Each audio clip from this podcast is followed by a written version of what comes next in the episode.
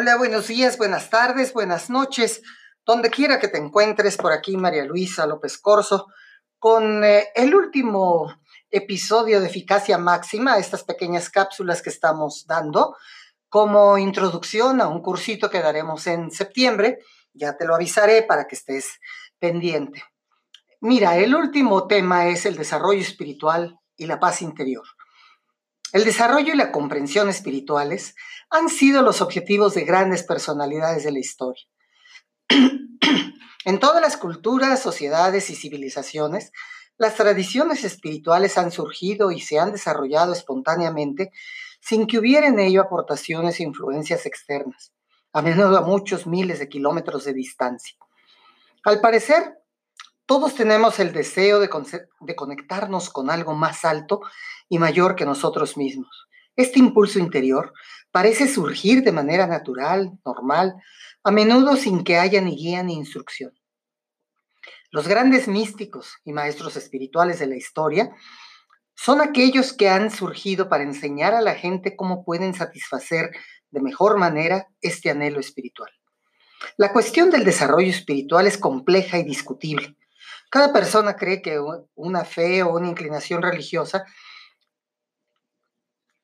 suele estar, perdón, cada persona que cree en una fe o en una inclinación religiosa suele estar convencida de que sus ideas acerca de Dios o de un poder superior son correctas y que todas las demás están equivocadas en alguna medida. Las guerras religiosas han sido algunas de las más terribles de la historia y se han librado por diferencias de dogma, doctrina o interpretación. Como la mayoría de las religiones enseña que Dios es un Dios de amor, compasión y comprensión, resulta a veces sorprendente contemplar lo que se ha hecho y se continúa haciendo en nombre de Dios. Creo que el desarrollo espiritual es la forma más alta y más importante de desarrollo que puede intentar una persona. Correctamente entendido, el desarrollo espiritual es la clave de la paz, la prosperidad, la felicidad y la plenitud personales. Aproximadamente en el año 325 a.C., Aristóteles escribió su Ética de Nicómaco, una de las más agudas explicaciones de la condición humana. Comienza con la observación de que el común denominador de la humanidad es el deseo de ser feliz.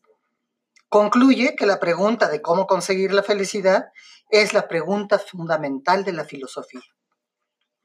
Sigmund Freud, por su parte, presentó en 1895 en Viena su teoría del psicoanálisis.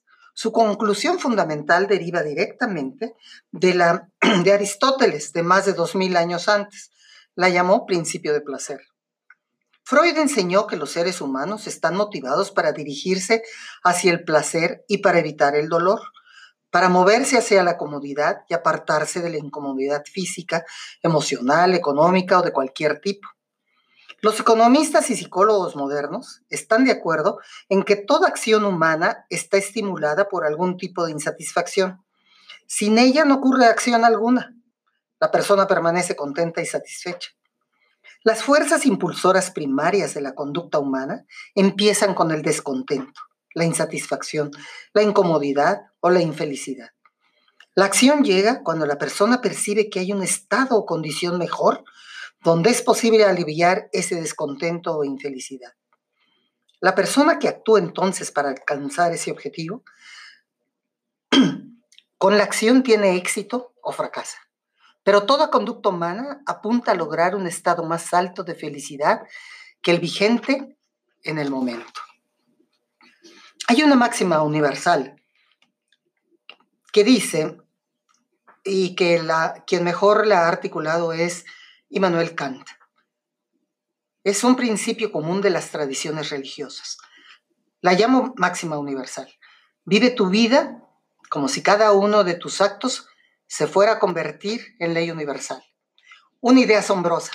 Imagina que todo el mundo viviera y se comportara como si todos los demás fueran a hacer exactamente lo que ellos hacen.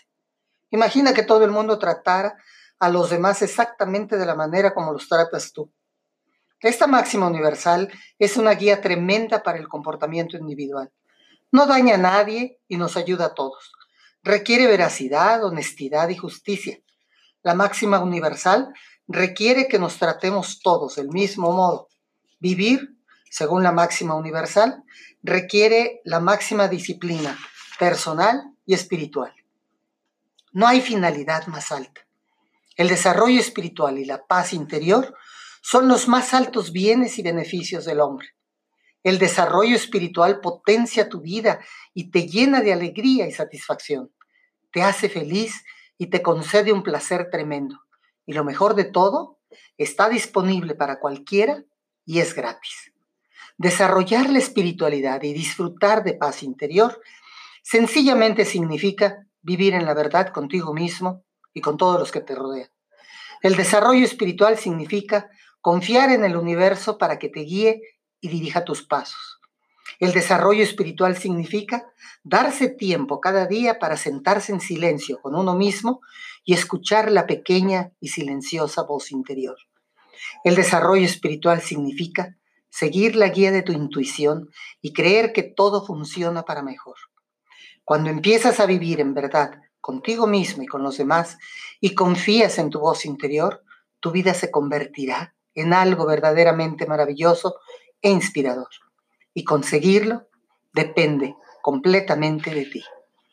Hasta aquí va a ser mi mensaje de hoy.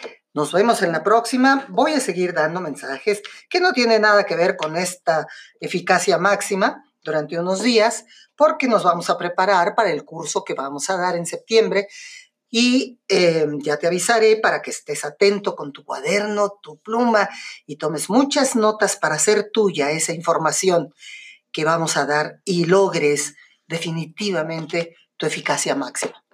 Hasta aquí mi mensaje, que Dios te bendiga. Bye.